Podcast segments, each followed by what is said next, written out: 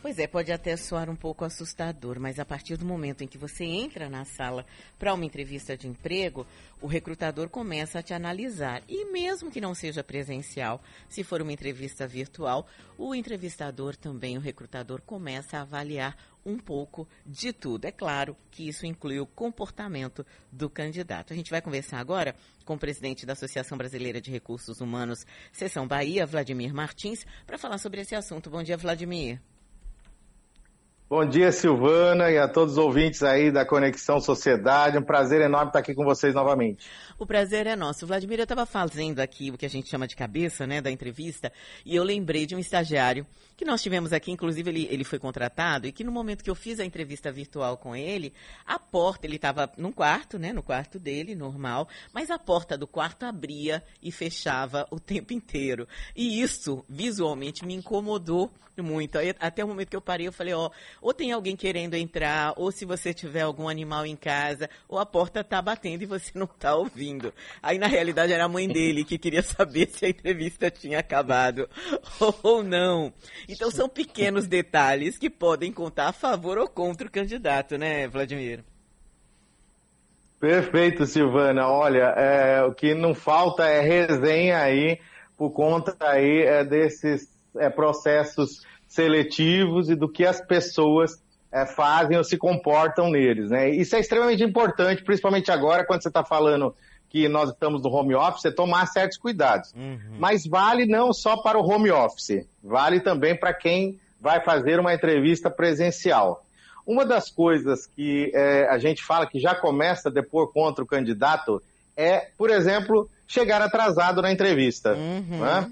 O, o, recrutador marcou um horário e aí você aparece depois de 10, que sejam 5 minutos. Então a gente já fala, olha, chegue alguns minutos antes, né, para que você chegue tranquilamente, não tenha problema, que como você disse muito bem, a partir do momento que você está na frente do recrutador, seja no online ou no presencial, já começa a ser avaliado todo o seu comportamento, né? Por isso que é importante também mostrar energia, mostrar vitalidade, né? Não chegar uh, uh, demasiadamente uh, derrotado pelo processo, porque faz muito tempo que você está buscando, né? Mostrar interesse, para a vaga. Agora, tem coisas muito interessantes, viu, Silvana? É, eu tenho dois casos que é, a gente sempre fala: cuidado com as perguntas que não são cabíveis no processo, né? Uhum. Claro, esclarecimentos da vaga sobre a empresa são ótimos, mas imagine você que eu passei por duas situações. Uma foi aqui na Bahia, recrutando uma pessoa, e outra lá em São Paulo. Uhum. É, aqui, o, o candidato, no, na hora da entrevista, estava fazendo todo o processo, ele me perguntou é, olha, eu queria fazer uma pergunta aqui, né, sobre aqui o processo de você. Falei, bacana, pode fazer a pergunta. Vocês é, trabalham na semana do São João? Então, imagine. pois é. o candidato está ali já querendo saber se a semana de São João ele trabalha ou não trabalha.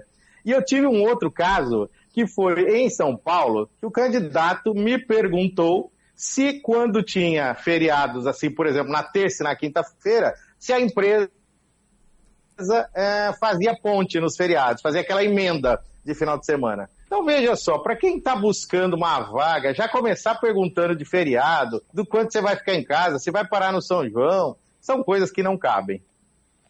É, você me fez lembrar de um, de um outro de um outro caso, Vladimir, de um rapaz, é, ele já era profissional, acho que ele já era, ele era recém-formado. É, foi numa outra empresa, né, onde eu trabalhava, e aí eu perguntei para ele, eu falei, tá, e, e hoje você se sente preparado para quê? E aí ele me respondeu firmemente: eu me sinto preparado para ser um âncora de rádio e televisão. Eu achei que ele tinha, apesar de muito novo, uma bagagem enorme, né? E, e aí percebi que não que ele tinha feito a faculdade e, e na realidade não é que ele estava dizendo que da, dali a alguns anos ele seria não ele achou que ele já tinha é, condições é como um médico recém-formado dizer que enfim já pode fazer uma cirurgia hiper mega blaster complicada na área de neurologia Eu encontrei uhum. com esse rapaz depois de dois anos, né? É, e aí, num, num, elevador, ele riu muito. Ele falou assim: rapaz, só recém-formado é que é capaz de dizer uma coisa dessa e a cara nem mexer, né? Porque quando você me perguntou, eu achei. Depois é que eu fui entender, depois que eu entrei numa emissora, ele me dizendo é que eu fui entender é, quais são realmente as qualificações necessárias. Mas ele, pelo menos, tinha muita coragem, né? O que, que é proibido fazer, uhum. Vladimir, no momento de entrevista? Assim, você já falou que nunca, jamais em tempo algum, chegar atrasado, né? Porque uhum. é, é, claro que né, a imagem que deixa, não dá para dar desculpa de trânsito, porque, enfim, né, é possível você prever um pouquinho antes é, como é que você vai chegar naquele lugar. Mas o que, que, além disso, é proibido? Pois é, vamos lá. Você trouxe aí outro ponto importantíssimo. Quando eu estou na entrevista, é o momento de eu demonstrar todas as minhas habilidades, minhas competências e tudo mais. Porém, não pode ser uma propaganda enganosa. Seria ali como se eu estivesse vendendo um produto mesmo para o recrutador. Né? Eu estou me vendendo para ele, para que ele possa comprar-me como um profissional qualificado que tem competência. Então, se você faz uma propaganda enganosa, como você pegou essa aí nesse caso, daqui a pouco, conversando com a pessoa, você vê que ela não tem a bagagem do que ela está dizendo. Então, uhum. fale exatamente o que você tem, as competências são importantes. Outra coisa, a linguagem corporal, né? A gente fala muito disso. O jeito de você sentar na cadeira, se você senta esparramado na cadeira ou se você senta direitinho na cadeira, né? Então, porque o corpo fala muito. Outras coisas importantes. Você vai para uma entrevista né, é, de trabalho, não vá mascando chiclete, por exemplo, né? Porque isso atrapalha. Isso faz com que o entrevistador perca o foco. Você falou aí da porta abrindo e fechando. O entrevistador acaba perdendo o foco quando você está com alguma coisa que atrapalha ele. Outra coisa, perfume muito forte, né? O perfume é muito bom, é muito bom. Mas se ele for muito forte durante o processo, vai fazer com que o entrevistador acelere o processo e te descarte logo, né? Uhum. Então não é legal. Outra coisa, a, a, sua imagem, né? O seu cabelo. Vou contar outra passagem aqui, muito cômica, é, é, Silvana, que eu fui entrevistar uma pessoa e a pessoa simplesmente chegou um jovem também, né? é, chegou para a entrevista de chinelo de dedo e de bermuda, né? Como se ele estivesse indo para a praia. Bacana, eu adoro chinelo de dedo, adoro ficar descalço, adoro bermuda, mas eu não vou para uma entrevista de trabalho de chinelo de dedo né? e é, de bermuda. Então, se vestir adequadamente, você está indo para um ambiente profissional, às vezes até tem determinadas empresas, quando a entrevista na empresa, nem permite que entre, né, sem um sapato fechado e coisas desse tipo. Então, é importantíssimo. Uma coisa também que tem acontecido muito agora, telefone durante a entrevista. Você está lá no processo, de repente, o telefone do candidato toca e o, o candidato para para atender. Uhum. Então, não faça isso. Tudo isso dispersa o é, recrutador, vai fazer com que ele acelere o processo e depõe contra a imagem da pessoa. Né? Então, não é legal. É bom você estar preparado para a entrevista, o entrevistador sabe que um, um, certo nervosismo é normal, ele vai ajudar nisso, ele tem essa percepção. Né? Agora, quanto mais preparado eu estiver para falar sobre mim, daquilo que é real, menos dificuldade eu vou ter. Quanto mais eu inventar, mais dificuldade eu vou ter. Uhum. Vladimir Cris Cambuí falando, bom dia, tudo bem? Oi, Cris. Bom dia, tudo bem? Tudo bem, e você? Também. É, Vladimir, pequenos detalhes, como, por exemplo, entrou na sala, fechou a porta, em vez de arrastar a cadeira, levantar, né, para poder sentar e depois levantar e colocar no lugar. Esses pequenos detalhes também são observados? Por que eu pergunto isso? Porque meu pai já participou de uma seleção certa vez e o rapaz foi eliminado porque ele puxou a cadeira e fez aquele barulhão na sala inteira. É, tem certas coisas que a gente fala que tem o bom senso também do recrutador, né? O recrutador, ele não é ali é, um ser supremo que está ali para botar pessoas sob pressão. A gente gosta sempre de dizer que uma entrevista de seleção não é um processo de tortura. Então, tem certas coisas que, assim, tem um certo exagero também do entrevistador. Mas pode ser que nesse momento, a gente não sabe qual foi o contexto, né? Isso possa ter feito o quê? Como eu disse agora há pouco, tirado a atenção do, uh, do recrutador, né? E aí ele pode fazer o processo mais acelerado porque é, a pessoa atrapalhou na realidade ao invés de ajudar. O que eu sempre digo é quando a gente vai para a entrevista de seleção, de recrutamento, tudo que acontece dentro deste ambiente, obviamente, será levado em consideração pelo recrutador. Seja a forma de você se comportar dentro da sala, a sua forma de se comunicar, a sua energia, como eu disse agora há pouco, o jeito de você sentar na cadeira. Né? Eu já tive muitas pessoas ah, que, ao sentar na frente, na minha frente, né, para fazer a entrevista, sentaram assim, parecia que estava no sofá da casa, né, da pessoa. Então, são coisas que passam uma, uma impressão, às vezes, inadequada, né?